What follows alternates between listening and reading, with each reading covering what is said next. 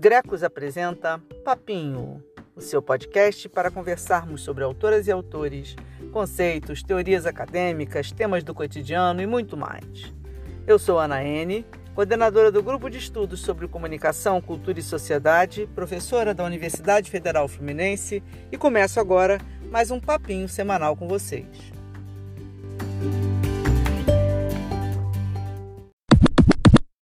E aí, minha gente, todo mundo firme para a gente fechar hoje a nossa emocionante trilogia?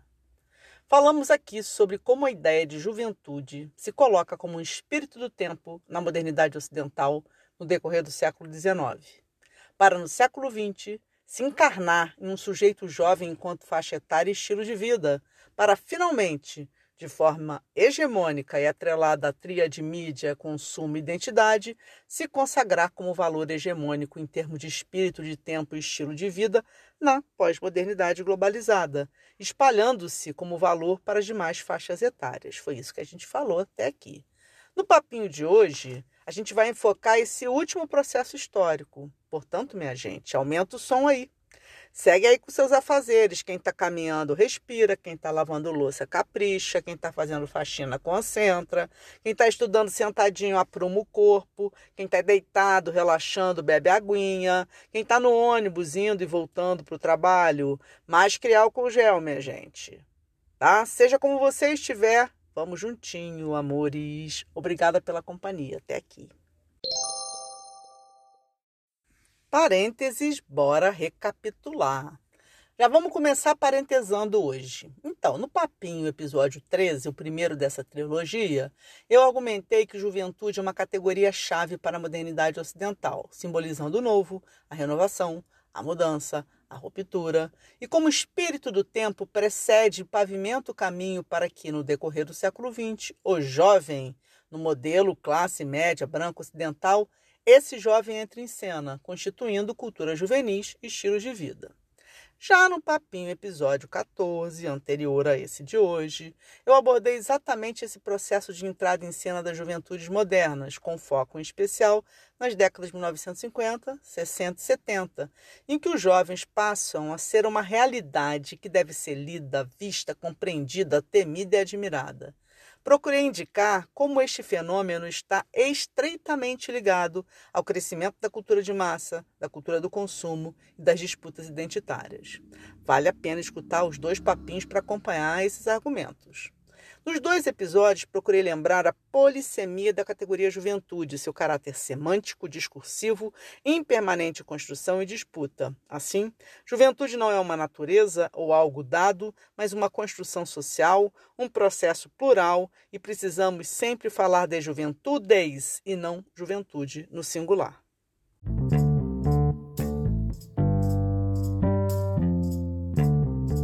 No entanto, Existem representações sobre juventudes e o que é ser jovem que se consolidam no imaginário ocidental e posteriormente global como sendo a do jovem, a da juventude, e não uma representação possível dentre tantas outras. Essa hegemonia em termos de imagens vai sendo construída nos últimos 50 anos do século XX com apoio expressivo da cultura de massa e da cultura do consumo.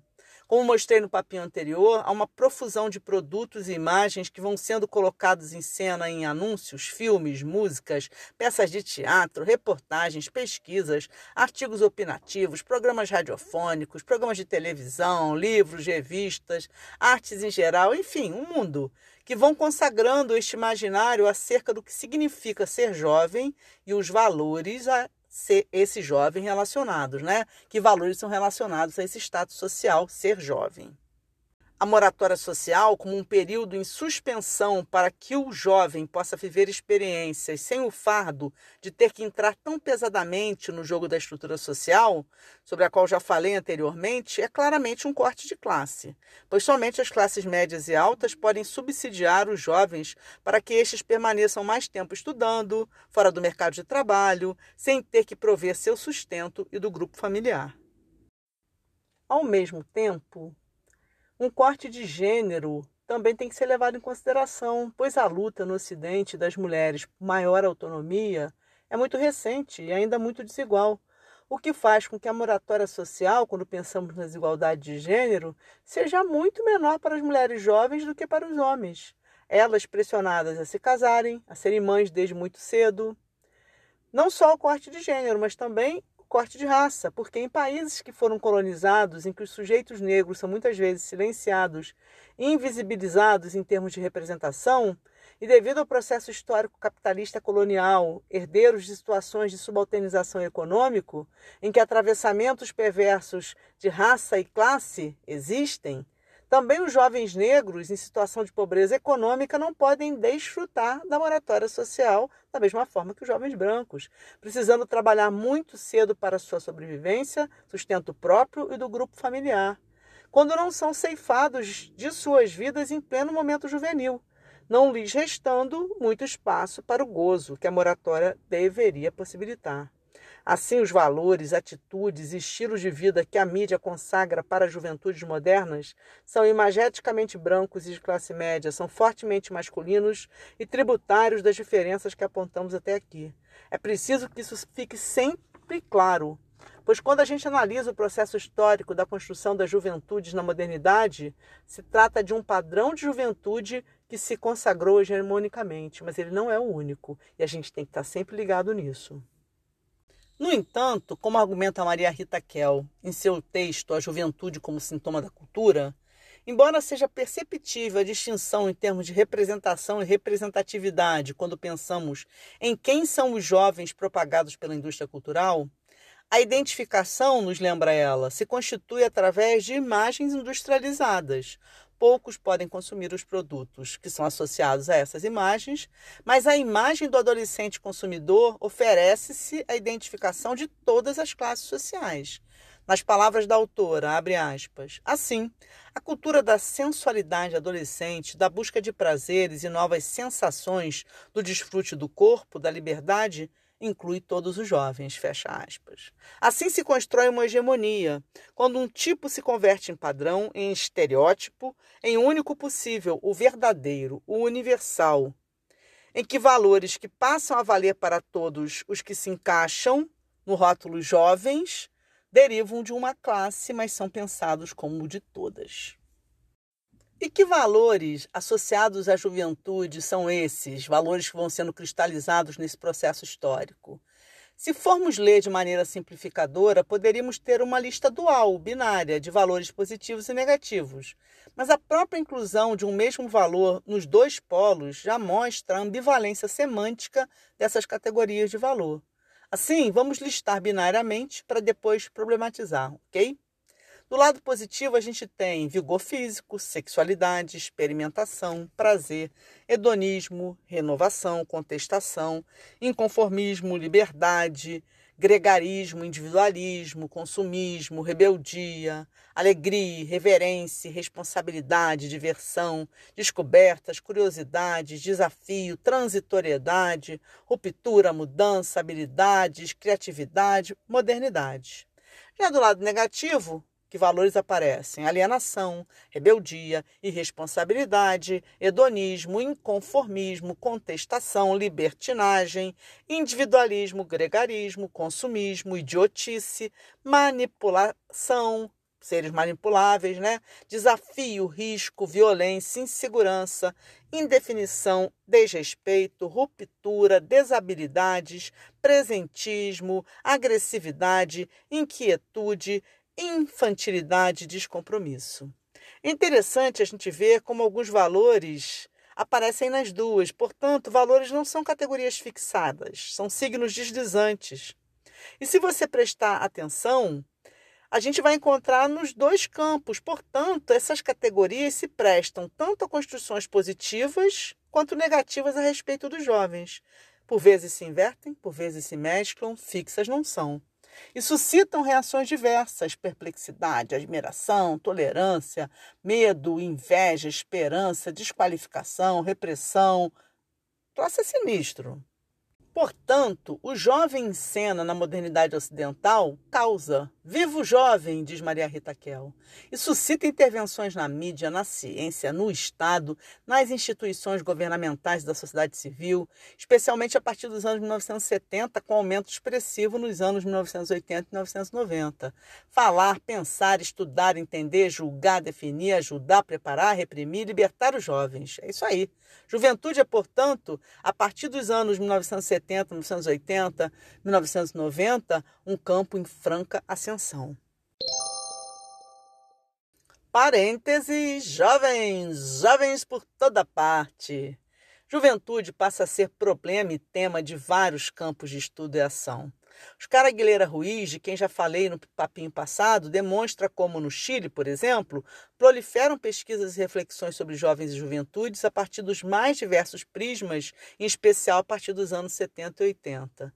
Em 1995, Ruth Cardoso e Helena Sampaio, com apoio da FINEP e da Fundação Ford, publicam um amplo levantamento realizado por ambas e uma equipe sobre os trabalhos publicados acerca do tema juventude. Em sua ótima tese de doutorado em Ciências Sociais, Lídice Guerreiro mostra como a categoria juventude está presente desde os anos 70 como parte da gramática neoliberal para atuação junto aos movimentos sociais, incluindo o mapeamento de ações e sujeitos e uma concepção das juventudes como um tipo de capital social. Nos últimos anos, são muitos os grupos de pesquisa sobre juventude que se estabelecem no campo acadêmico brasileiro e internacional. Alguns até já citei no último papinho. E vou aproveitar aqui para acrescentar as pesquisas de Nive Andrade, Mônica Ferrari Nunes e Rossana Reguilo, que eu não citei anteriormente. Também no campo das políticas públicas, jovens e juventudes passam cada vez mais a serem pensados como categorias-chave, com o surgimento de editais voltados para esta faixa etária, o Estatuto da Criança e Adolescente e o Estatuto da Juventude, no caso brasileiro, como algumas das medidas indicativas da crescente preocupação e politização dessa categoria.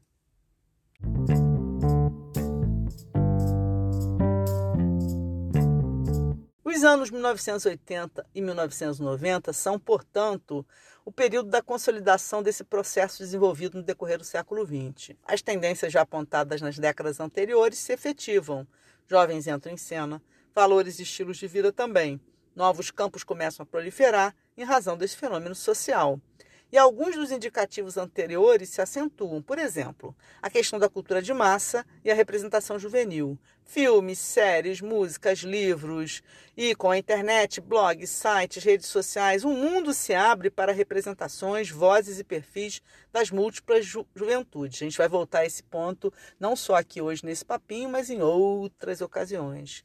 Em especial, uma juventude UP, Mauricinhos e Patricinhas, é hiper representada no cinema norte-americano no decorrer da década de 80 e 90.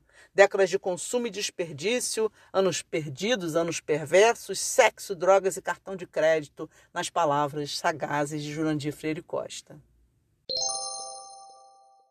Parênteses, pega a pipoca. Muitos são os filmes, a partir dos pioneiros que eu já citei no papinho anterior, que vão tematizar e representar as múltiplas juventudes nos anos 1980 e 1990, filmes produzidos pela indústria cinematográfica hollywoodiana. Vou citar alguns títulos icônicos que ajudaram a formatar essa concepção hegemônica das juventudes na cultura de massa, mas tem muito mais que isso, hein?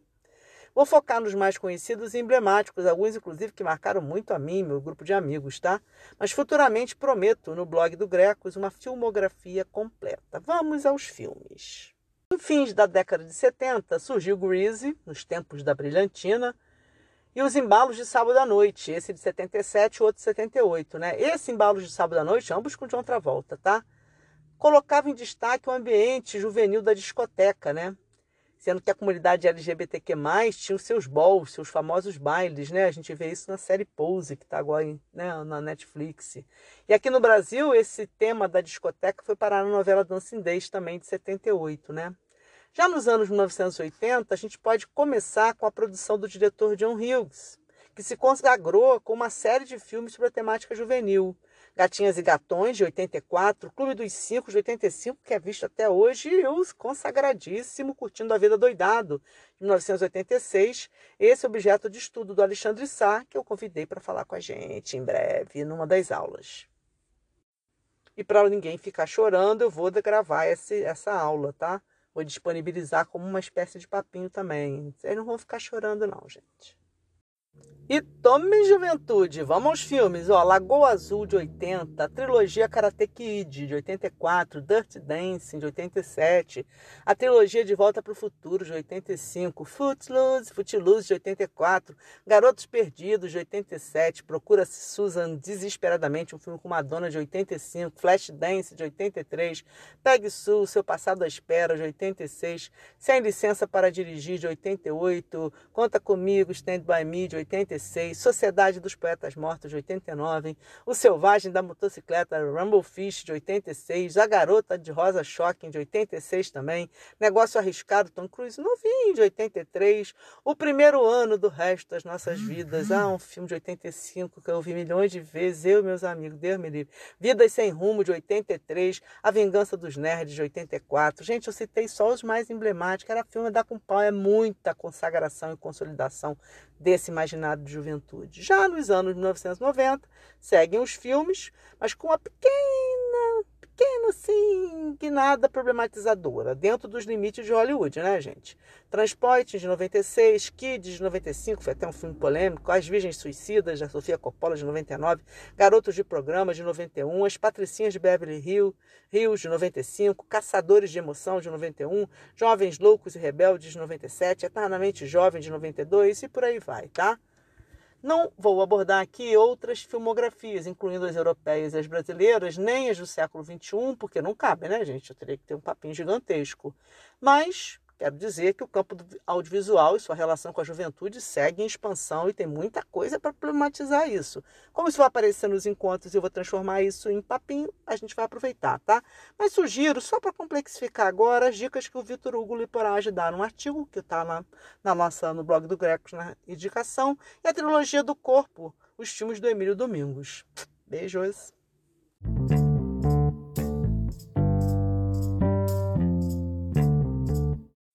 As representações no cinema proliferam, também na televisão e posteriormente nos serviços de streaming assinatura, há um mercado em expansão em torno da juventude. No Brasil, por exemplo, Malhação, uma novela teen né, da Rede Globo, que estreou em 95 e segue firme na programação até hoje com algumas exceções e um esforço meio ponto fora da curva, né, com a temporada de 2017-2018, Viva a Diferença, cujas personagens principais foram reaproveitadas agora numa série, As Five, em geral a novela retrata o cotidiano de jovens brancos urbanos de classe média do Sudeste brasileiro, com seus dilemas e questões, meio tratando como se fosse a juventude brasileira. Isso tem rendido constantes críticas ao programa, né, que sintetiza nessas imagens estereotipadas o que o senso comum consagra como jovem no Brasil.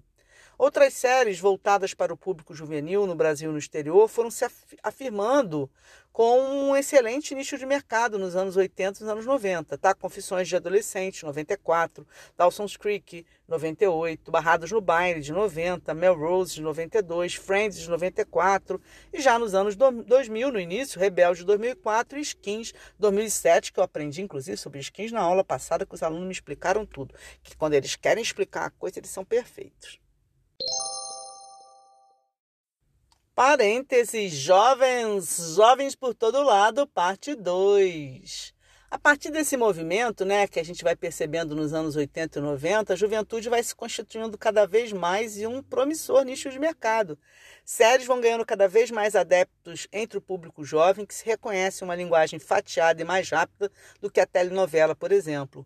O modelo de seriamento vai criar tantas franquias, muitas franquias nos últimos 20 anos, né? Por exemplo, as sagas Crepúsculo, Harry Potter, Jogos Vorazes, dentre outras que combinam produção literária com audiovisual. Há também um enorme crescimento na área dos games, com avanços tecnológicos significativos, cria universos de consumo e atuação juvenis envolvendo um enorme capital mercadológico e simbólico. Né? Os fandões se multiplicam, as relações fãs e ídolos são cada vez mais exploradas, as cifras envolvidas são impressionantes. Talvez o universo mais evidente seja o da música. Desde os anos 1950, um eixo fundamental para a constituição das identidades juvenis. O campo musical é central para a constituição do gosto e dos agrupamentos das culturas juvenis. Dos estilos aos movimentos musicais, passando pelos festivais e produtos. Música é sem dúvida um, eixo central quando a gente pensa juventude e consumo. Forma de expressão, partilha de significados, ferramenta de protesto, de produção de subjetividades. Do rádio portátil, pós-invenção do transistor, né, em 47, passando pelo Walkman, pelo Discman, MP Player, até chegar aos super smartphones atuais, né? Jovens e seus fones de ouvido constituem uma imagem consagrada no imaginário global acerca de juventude. No Brasil, é importante a gente lembrar o papel nos anos 80 e 90 do movimento Rock Brasil, né? Rock BR, quando inúmeras bandas formadas por jovens vão estourar nas paradas de sucesso.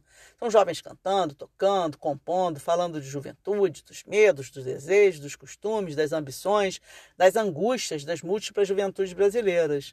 O traje a rigor debocha. Meus dois pais me tratam muito bem, assim não vai dar, como é que eu vou crescer sem ter com quem me revoltar? Ira questiona se sou eu, ainda jovem, passando por cima de tudo? Se hoje eu canto essa canção, o que cantarei depois? Cazuza pede piedade para essa gente careta e covarde. Titãs narra o cotidiano repetitivo e empobrecido da família. Renato Russo lamenta: Vamos sair, mas não temos mais dinheiro. Os meus amigos todos estão procurando emprego. E lembra que só quer se divertir, esquecer, ter um lugar legal para ir, porque o sistema é mau, mas minha turma é legal. Viva a geração Coca-Cola. As músicas falavam dos anseios políticos da geração cara pintada, da sensação de revolta com a crise econômica e a falta de perspectiva, alimentada pela estética dos clipes musicais da MTV, um canal de TV a cabo que foi criado em 1981 nos Estados Unidos e em 1990 ganhou uma filial no Brasil, e por rádios como a Rádio Cidade ou a Fluminense, a Maldita, que tocavam muito rock. Né? Esse movimento converge na realização em 1985 do primeiro Rock em Rio. A juventude brasileira também se consolida em cena, sendo a juventude dourada da Zona Sul, com pouco espaço para juventudes periféricas e suas múltiplas lutas.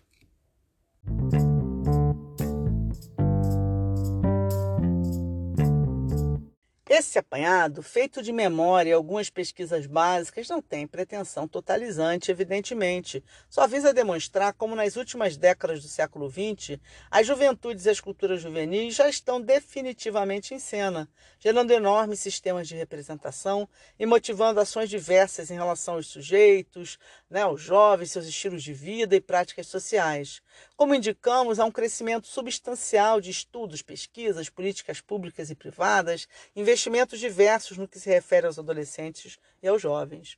Um dos desdobramentos desses eixos reflexivos é o esforço de nomear, descrever, categorizar, definir, entender as chamadas gerações, a partir, mais uma vez, de um prisma ocidentalizado que anula as diferenças e opera nos estereótipos. Daí os termos baby boomers, nascidos de 1945 a 1960, com o termo se referindo ao boom demográfico ocorrido nos Estados Unidos nesse período, com muitos desses nascidos vivendo sua juventude nos efervescentes anos 60 e 70, geração X, nascidos de 61 a 80, geração Y, ou millennials, nascidos de 81 a 2000, e geração Z, nascidos a partir de 2000. Também temos uma categoria sociológica, geração nem-nem, que não trabalha nem estuda, né, pensando os jovens na última década, especialmente na América Latina, e alguns falam em geração alfa, para descrever os nascidos a partir de 2010.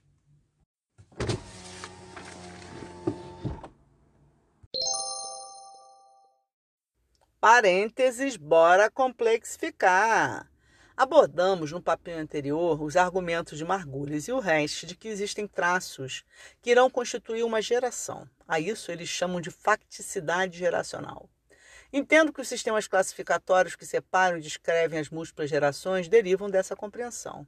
Assim, segundo esses sistemas classificatórios, os baby boomers que são aqueles de 45 a 60, são a geração que está oscilando entre os padrões tradicionais e as transformações sociais emergentes. São descritos como muitas vezes rebeldes juvenis, mas conservadores na vida adulta, especialmente em termos de relações, sejam as pessoais ou de trabalho. Procuram estabilidade econômica, são consumistas, valorizam casamento, bens, lazer. Já a geração X, 1961 a 1980, teria um outro olhar, já menos crédulo frente ao futuro. Acompanhou o início da grande onda tecnológica, tem problemas com a rotina e busca novidades, variedades, busca mais o conhecimento do que o dinheiro, individualidade e também gregarismo, marcada pela ruptura com as gerações anteriores, são mais tribais. A geração Y, 1981 a 2000, é descrita como a que busca liberdade e inovação profundamente conectada tecnologicamente, é uma geração multitarefas, criativa e que gosta de desafios. Geração globalizada hipercomunicacional, inconformados e consumistas, são fluidos em termos identitários. A geração Z, que são os nascidos a partir de 2000, por sua vez, seria atual, embora alguns já surgiram que estamos entrando na geração alfa desde 2010 e essa geração já nasceu conectada, isso é a marca decisiva, multicultural, autoconsciente, busca a verdade acima de tudo, não gosta de se definir, é uma geração mais para frente. Senhor. A classificação geração nem nem se refere à parte das gerações Y e Z que, por diversas razões, não estuda nem trabalha. É uma abordagem sociológica ou força na América Latina buscando entender os inúmeros jovens que, por razões socioeconômicas, mas também políticas e culturais, estão fora do trabalho e fora da escola. Descrevi aqui, grosso modo, as características imputadas a esses cortes geracionais. Lembro como já temos colocado, o quanto essas classificações são simplificadoras e reducionistas, por não apontarem as múltiplas juventudes dentro de cada um desses selos geracionais. Lembro ainda que, como categorias polissêmicas, juventude e geração podem apontar para múltiplos significantes e significados, e as delimitações aqui apresentadas refletem lutas discursivas, perspectivas e posições ideológicas, não sendo, portanto, resultantes de uma natureza ou de fatos. Lembro, por por fim, que esses valores que atravessam os cortes geracionais são culturais, não surgiram do nada, e só podem ser compreendidos na longa duração, em uma dimensão processual que compreenda as interdiscursividades.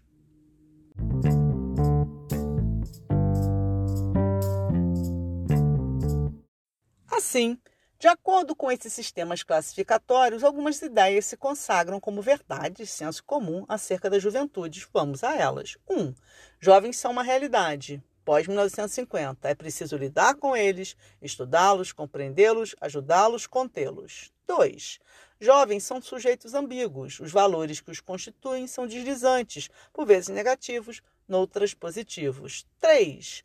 Jovens vivem de acordo com estilos de vida juvenis. Isso se materializa em éticas, posturas, comportamentos, visões de mundo, mas principalmente em estéticas, modos de falar, fluir a vida, consumir, se vestir, existir. 4. Jovens são responsáveis pelas mudanças na pauta dos costumes. Sobrou para eles o fardo histórico da contestação, da resistência, da luta, da transformação. 5. Ao mesmo tempo, jovens querem e precisam se divertir. É o tempo da leveza, da experimentação, da irreverência e responsabilidade. Ah, minha juventude, suspiram os mais velhos. 6. Juventude é um valor positivo e refere-se ao corpo vigoroso, a um estado de espírito que vive o presente, o gozo, o prazer.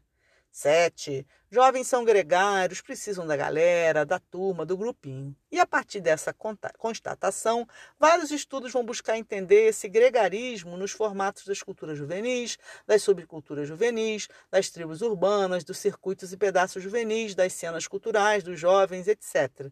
Esse vai ser o tema do próximo papinho, eu vou explorar bastante isso. 8. Juventude é sinônimo de novas tecnologias. Eles, entre aspas, já nasceram sabendo, fecha aspas, conectados, abertos, com uma facilidade cognitiva quase que natural.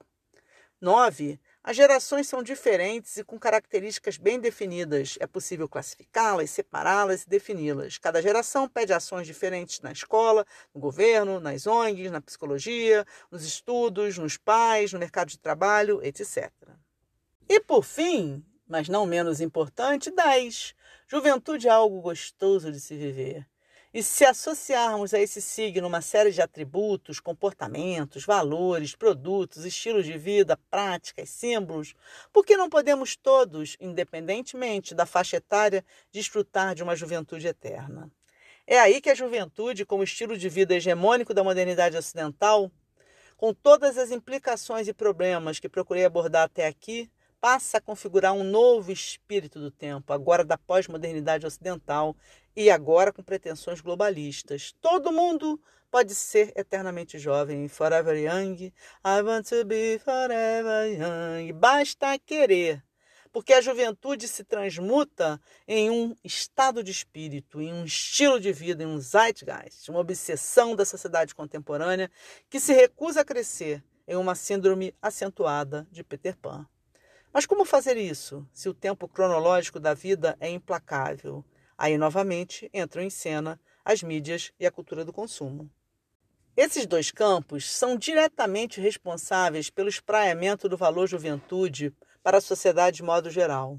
O sistema de representações midiáticos vai paulatinamente construindo imaginários acerca da juventude. Alegria, irresponsabilidade, reverência, rebeldia, experiências novas, sexualidade, sensualidade, hedonismo. Ah, é tão bom ser jovem. Tudo tem mais energia, mais cor, mais esperança, mais movimento, mais prazer. Quem não quer isso? Provoca propaganda associando esse modo leve fluido de viver a beber Coca-Cola, a usar tênis Nike, a devorar um Big Mac, a preencher cadernos com capa da Capricho, com canetas coloridas estabilo, a viajar, a beber, a sorrir, a conhecer pessoas novas, se livrar dos aborrecimentos, viver plenamente, só gozar e não se preocupar. Quem não quer? Quem garante que a juventude é isso? A marca, o conceito, o produto, a representação. Ninguém precisa envelhecer. Terceira idade? Não, melhor idade. Basta querer que se permanece jovem para sempre. Só tem um probleminha: o corpo, porque esse danado teima em envelhecer. Mas a gente dá um jeito também. E tome vitamina, plástica, intervenção cirúrgica, é botox, é peeling, é lipo, creme, aplique, remédio, médico especialista, técnicas alternativas, terapias, porque o corpo denuncia, dói, range, cisma de atrapalhar. A cabeça lá nos 20 anos, o corpo sacana lá nos 60. Menopausa, andropausa, tudo desce, ninguém sobe. Tome remédio, taca vitamina, é pó, é pílula, é dragem, é óleo, é creme. Ai, é só crença no milagre. Quase todos queremos viver para sempre e, ao mesmo tempo, viver e morrer jovens, forever youngs. Haja poder mágico. Parênteses, te dou referência. Hoje, estudar a velhice e envelhecer é tão urgente quanto pensar a juvenilização. Recomendo o grupo de pesquisas coordenado pela Gisela Castro, lá da SPM de São Paulo, GRUSCO, Grupo de Pesquisa em Subjetividade, Comunicação e Consumo. São várias pesquisas lideradas por ela e seus orientantes que nos ajudam muito a mapear esse processo.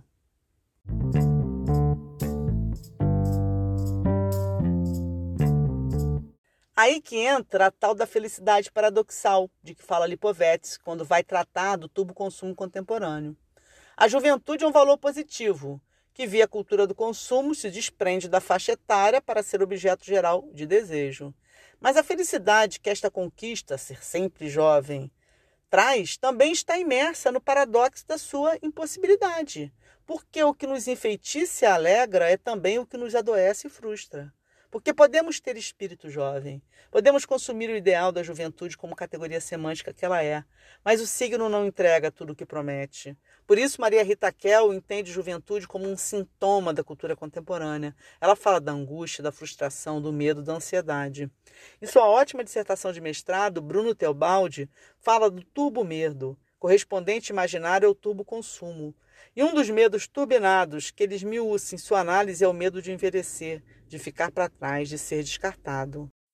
Nesse sentido, juventude é uma compulsão, uma prisão para o nosso desejo, uma reedição cotidiana do Pacto de Fausto, do retrato de Dorian Gray. Não se trata, obviamente, de um juízo moral, né? Não estou julgando ninguém por querer ser jovem, não se trata de algo individual, mas estrutural.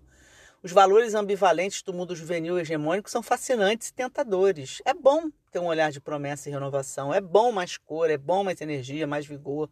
Mas também deveria ser bom viver o tempo, amar o branco do cabelo, as marcas no rosto de uma vida vivida com amores e dores. A experiência é um valor embaixo na contemporaneidade, mas por vezes, ah, muitas vezes faz falta, né, gente? Porque não deveria ser binário, ou um ou outro. A valorização da juventude não precisaria necessariamente ser par e passo com o descrédito do mundo adulto ou da velhice. Isso é parte da nossa herança dualista e tem custos.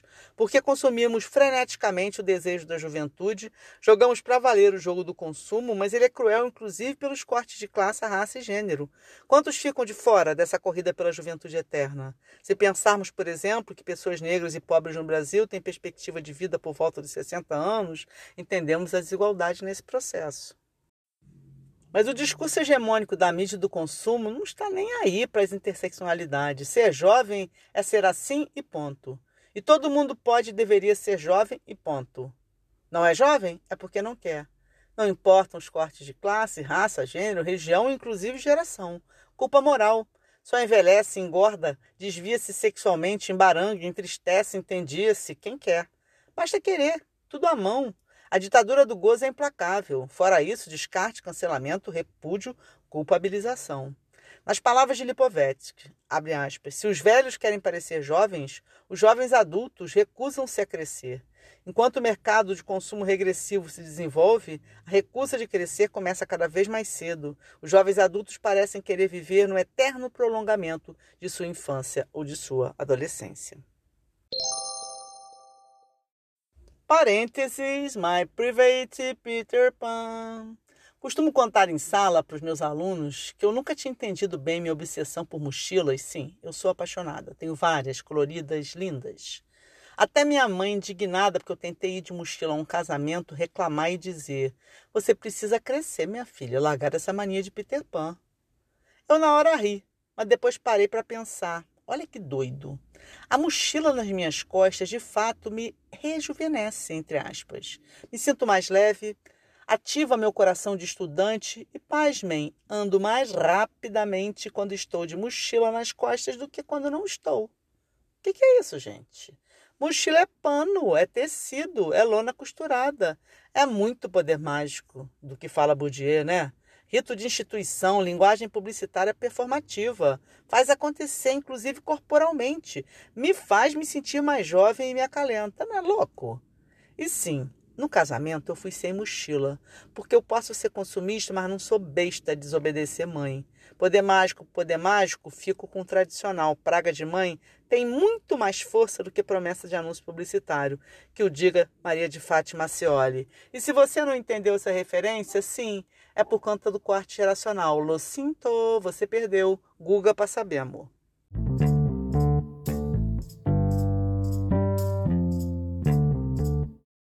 Noites de embriaguez e dias de festa. Este é um dos subtítulos usados por Lipovetsky.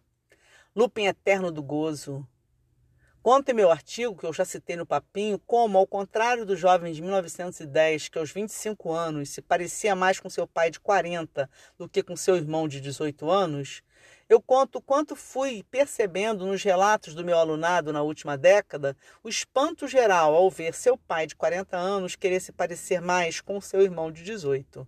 Fui percebendo em loco, nos diálogos com alunas, alunos e alunos, a guinada rumo a esse imperativo categórico, esse slogan, esse clichê publicitário nas palavras de Maria Rita Kell, seja jovem. Isso cria nas palavras dela um, entre aspas, efeito paradoxal do campo das identificações imaginárias criado por essa cultura jovem. Qual é esse efeito paradoxal? Ele convoca pessoas de todas as idades a se imaginarem jovens. Quanto mais tempo nos considerarmos jovens, melhor para o consumo. Mas melhor para nós, indaga ela. E vou abrir aspas agora. Por que o poder da cultura do dinheiro, do cinema e da televisão não podem congelar cinco, seis gerações num estado de juventude perpétua? É isso que ela indaga, apontando para o discurso hegemônico dessa promessa de gozo parênteses, caetaneando. Só que a vida é real e de viés, como vaticinou Caetano Veloso. E aí vem uma pandemia doida de Covid para mostrar os nudes do rei que acreditou na promessa da juventude eterna. Porque na hora da morte, da vulnerabilidade, não tem anúncio, não tem plástica, não tem creme, não tem cabeça jovem, estado de espírito, mochila ou Coca-Cola que dê jeito. O vírus é implacável e ataca o corpo na sua fragilidade, lembra e cobra o preço. O vírus é uma campanha antipublicitária. Tira duramente o véu da ideologia e descortina a face real dos processos corporais. Envelhecemos. Ponto. Idosos se recusam a aceitar ou se rebelam e rompem as normas de quarentena ou deprimem. Os mais jovens, de fato, enquanto faixa etária, também se recusam a aceitar. Visitam os mais velhos, não cumprem quarentena, não podem interromper o gozo. Isso vale para todos os mais jovens, os de 15, os de 20, os de 30, os de 40, os de 50, são menos atingidos pelo vírus, 70% mais mortal para os acima de 60 anos. Geração egoísta, bradam os crédulos. Novamente pergunta: é geracional? Ou é derivado da cultura narcisista, individualista e consumista que o Ocidente foi gestando nas últimas décadas e exportando em escala global? Não se prometeu juventude eterna, gozo ininterrupto, vida acelerada e não tediosa para todos o tempo todo? Quem vai querer parar? Por quê e por quem? O dinheiro precisa circular, a cabeça precisa relaxar, o corpo precisa gozar. Vendeu-se isso. Imperativo categórico, slogan, clichê. Só não é jovem quem não quer. Como alguém agora iria se preocupar com os velhos?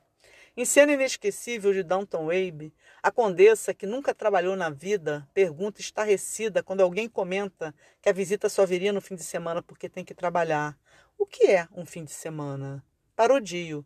A juventude nas praias, nas festas, nas raves, nos bares. Não, não estou falando do trabalhador, estou falando da juventude estereótipa que vive plenamente o sonho publicitário. Essa juventude escuta, vocês não ligam para os velhos e se pergunta: o que é um velho?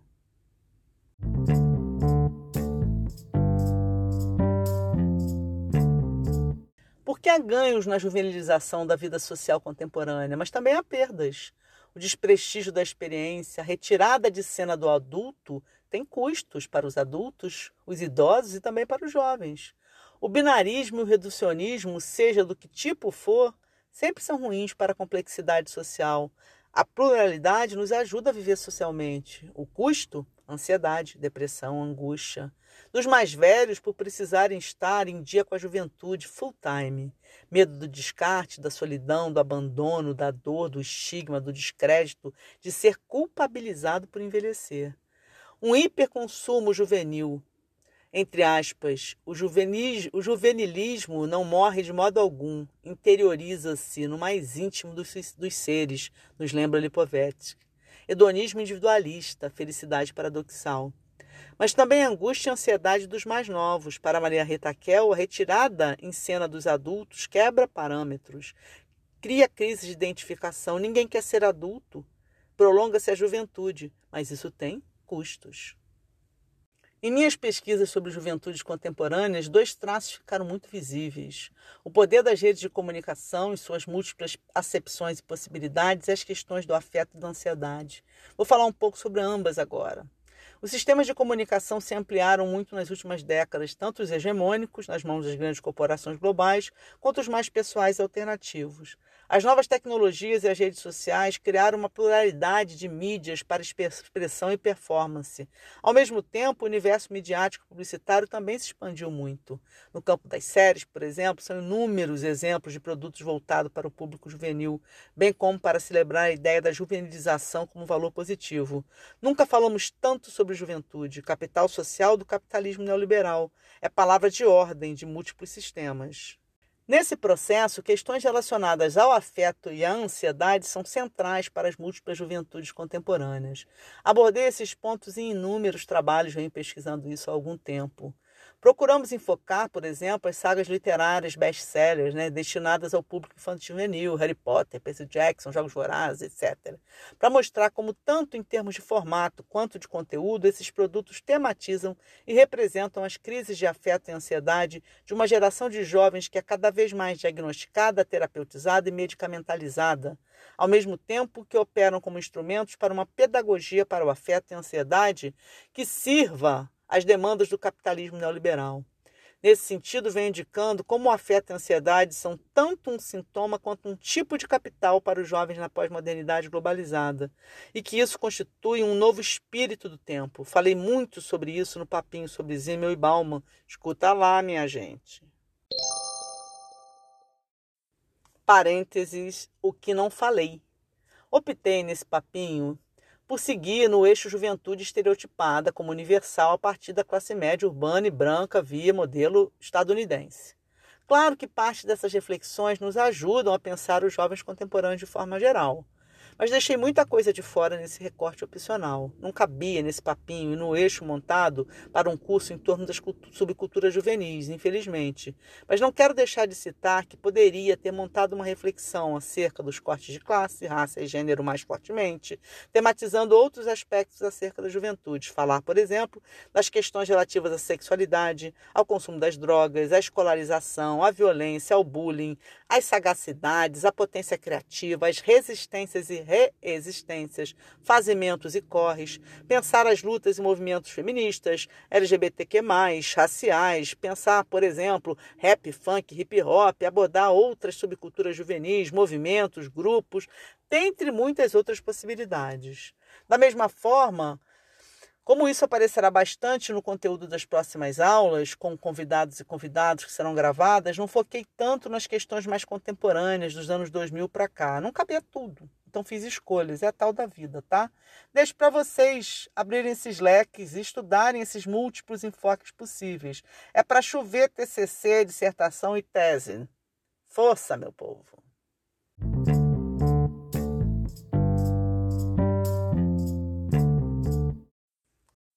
Finalmente, a juventude se afirma como realidade, como valor, um imperativo categórico como estilo de vida e promessa. É possível e preciso que todos sejamos jovens, independentemente da faixa etária. Prolonga-se a juventude, distribuída para todos, ao menos na promessa consumista. Nasce aí um novo espírito do tempo, pós-moderno e global. O mundo se juveniliza. Que bom! Gozo, prazer, experimentação, alegria, cor, consumo, despreocupação, produtos, práticas, valores. Tudo que é jovem é bom.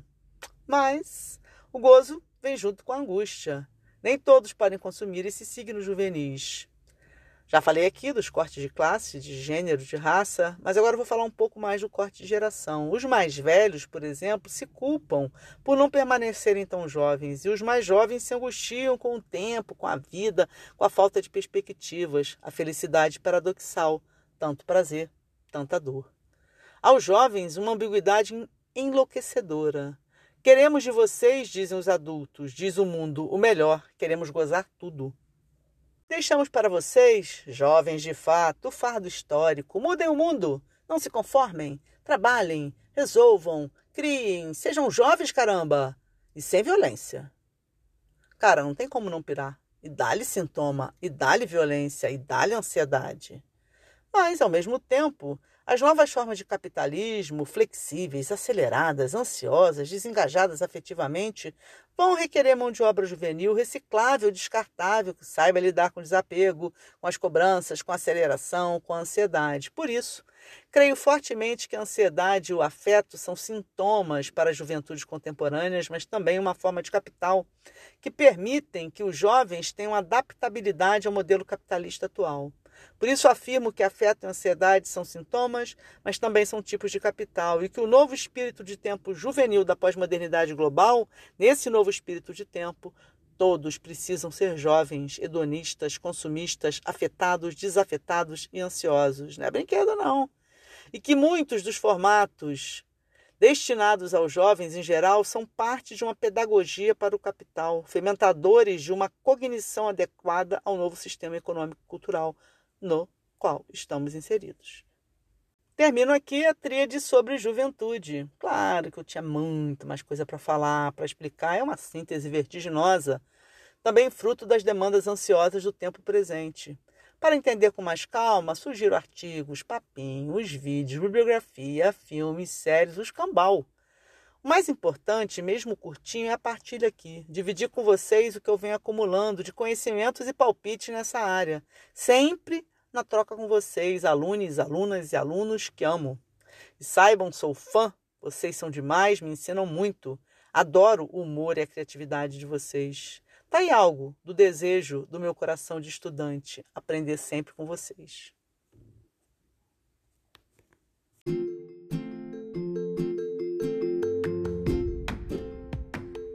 Próximo papinho, último dessa série sobre juventude, falarei sobre os termos subcultura juvenis, tribos urbanas, circuitos e cenas, dentre outras cositas. Espero vocês! sem ansiedade, se é que isso é possível. Acho que não, né? Se ela vi. E no fim das contas, ela segue sendo esse desafio e essa beleza. Adelante, minha gente. Tamo junto.